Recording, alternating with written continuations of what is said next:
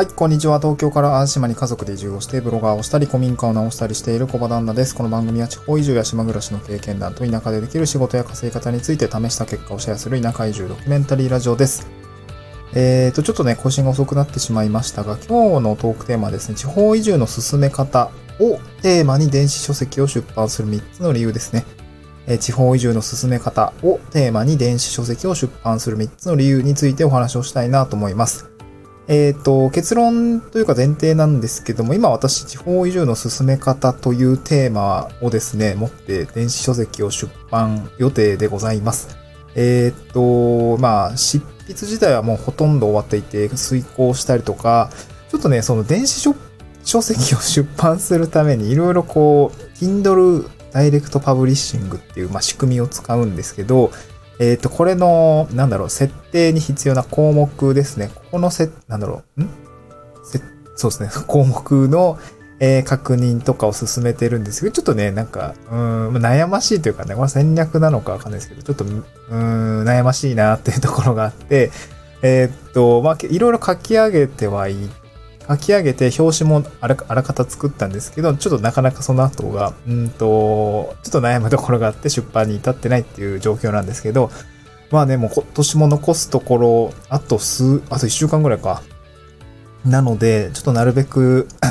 早めに出したいなと思うんですけどね。まあ、今日はなんでそんな、そんな電子書籍を出版するのか、まあ、なんでそういうことになっているのかっていうところについて、えっと、お話をしたいなと思います。まあ、なのでね、本当はもう出版してしまって、えー、その告知まで今日持ってきたかったんですけど、うん、ちょっと無理だ、今日は無理だなっていうところがあって、まあ、またね、同じテーマでまた話をしたいなと思います。出版してからね。はい、出版した理由みたいな感じで、ちょっともう一回お話をしたいなと思いますね。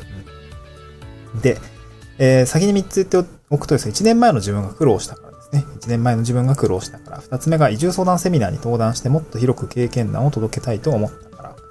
3つ目がですね、SNS や音声配信を始めて感謝されることが増えたからの3つになります。えー、っと、一つ一つ深掘りをしていきたいなと思うんですけれども、まあ、自分がね、地方移住をしたっていうところがあるんですけど、まあ、やっぱりちょっと大変でした。1年前の自分が苦労しましたね。その、まあ、情報の収集だったりとか、あと実際動き始めて、なんか進め方が、うーん、見えてこないなというか、なんかど、今自分がどこを歩んでいるのかっていうところがちょっとわかりづらかったんですね、そう。あの、いつになったら移住できるんだろうみたいな、そんな感じもあって、えー、なかなかこう、闇の中を手探りの中で移住まで進めてきたっていう状況だったんですよね。うん。そんな感じでした。んで、なんだろうな、脱サラもして、私は移住をしているし、で、子連れですっていうところもあって、なんかその社会保険などの事務手続きがめちゃくちゃ多かったんですよね。そう。手続き、そう、子供の児童手当のやつとか、えっ、ー、と、まあ、脱サラもしてるんで、その社会保険をですね、まあ、厚生年金から国民年金へとか、健康保険はじゃあ、国民健康保険に入るのか、社会、えっ、ー、と、なんだっけ？任意継続制度を使うのかみたいなところの部分の手続きとか、あと普通にこう、そう、なんか転職してる人ってすごいなって思ったんですよね。その手続きめっちゃ多くねえかみたいな そんなところがあって、いや、すごい大変だったんですよね。こういう手続きの、まあ、リストみたいのが最初からあったらもうちょっと楽だったなとか思いつつ、なんかそういうことを考えていたんですよね。で、そういう、なんだろうな、大変だったことを、多分、自分がもう少しこう、こ あの、体系的にまとめて出したらきっと役に立つんじゃないかなと思ったで。正直多分もう一回移住するかって言われたら、ちょっとわかんないですよね。なんか状況によってはもう一回移住するかもみたいなところもあるかもしれないし、まあ、移住まではいかなくても、ちょっと引っ越しみたいなこともあるかもしれないし、なんかそうなった時にもう一回は自分でも使いない、使いたいなと思ったんですね。多分この、あの、そういう、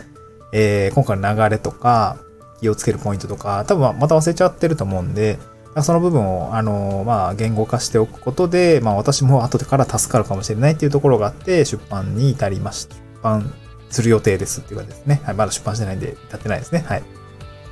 で、二つ目は、移住相談セミナーに登壇してもっと広く経験談を届けたいと思ったからですね。えー、っと、まあ、移住した、したので、まあ、自治体からもね、あの、ま、移住した人という形で認知をされていて、まあ、移住相談セミナーにこう登壇する機会が増えました。え、っと、昨日も夜、まあ、これは協力隊のセミナーだったんですけど、まあ、移住の話もあって、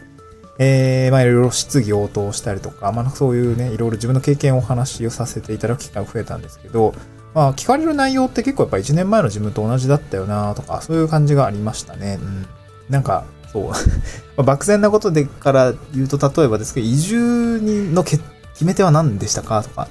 今子供がいるんだけだけども、えっ、ー、と、どういう感じで移住したんですかねみたいな。まあ結構オープンクエスチョン多かったんですけど、なんて言うんだろう。まあやっぱそれってみんな誰しもが思うんだよなっていう風なことがよく分かってきたし、まあ僕だけじゃなくて自分自分が思ってきたことというのが、やっぱり、えー、みんなは不安になったりとか質問したくなるよねっていうところがたくさんありました。まあ、ただこれは自治体によっても回答が全然違う。その場所ですよね。あの移住って場所が変われば、うん、結構違ったりもするんだけど、でも実は根幹なところは一緒だったりとか、そう気持ちの考え方とか、人生の対する捉え方とかですかね。なんかその、その移住ってすなわちその人生の中のどの時期をどこで暮らすかの選択になるので、それってすなわち結構人生単位で俯瞰してみないとよくわかんないところがあったりとかして、なんかそういう考え方とかをなんか共有しておけば、まあ、割とこう、落ちるところに落とせるんじゃないのかなと思ってるんですね。結構まあなんか抽象的で申し訳ないんですけど。うん。で、結局悩むポイントって割とみんな一緒だなっていうところに気づいて、じゃっていうことは、なんか自分がこう、自分が経験したことを、なんて言うんだろう。うーん。まあ、しっかり伝えていけば、なんかすごいためになることがあるのかなというふうに感じたんですね。うん。だからこう、広く経験談を届けたいと思ったので、えー、自分がこう、まあ、都度セミナーで行って、多分セミナーもね、あの時何だったかな、えー、10人ちょっとぐらいだったかな。で、今、昨日はね、だんだん減ってったんですけど、最初12人ぐらいいたのになんか急にだんだん4人ぐらいに減ってくっていう、まあこれちょっとやり方があれだったよね、みたいな話は運営の人たち、あの話したんですけど、まあ、えー、まあ、せいぜいそんなもんじゃないですか。でも本に書いておけば手に取ってもらえる人も割と増えるだろうし、そう、うん、経験談をね、書物から追体験できるってことはあるし、まあ、むしろ書籍の方がこう、体系立てて、えー、伝わるような内容も多いかなと思ったので、まあ、今回その、まあ、ちょっとね、実数で言うと3万4千字ぐらいになってきたんですけど、まあ、そういう、なんだろうな、ものに体系的にまとめたっていう感じですね。移住の進め方については。はい。で、今回は、あ、で、3つ目ですね。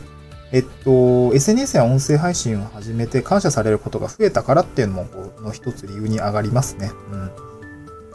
やっぱり、実際に現場、現場っていうか、その移住、1年前の自分が悩んでいたことを今悩んでいる人、まあ少しちょっとタイムスリップみたいな感じでこう目の前に立った時に、まあ、やっぱり同じことで悩んでるんだなっていうことがあって、で、それに対してまあ僕の経験とかを話した時に、まあ SNS とか結構ね、あの、べ、あの、勉強になってますとか、なんかすごい参考になりましたみたいなお話を受けたりして、なんかいつも聞いてますラジオみたいなめっちゃ嬉しいんですけど、そういうことはめっちゃ嬉しいんですけど、で、なんか、あ、すごい、今やってることはすごく感謝されてるんだなっていうところがあって、やっぱ経験談を求めている人が分かったんですね。反応がもらえてすごく嬉しかったし、まあ、こういった経験談を求めている人がいることがすごく嬉しかったし、で、分かったので、まあ、やっぱりその発信をしていきたいなと思います。で、ただ SNS とか音声配信っていうのはやっぱりそのコンテンツがバラバラになっちゃいがちというか、つぶつぶしておりますよね。で、まあ日常的なインプットにしてはいいんですけど、なんかこう、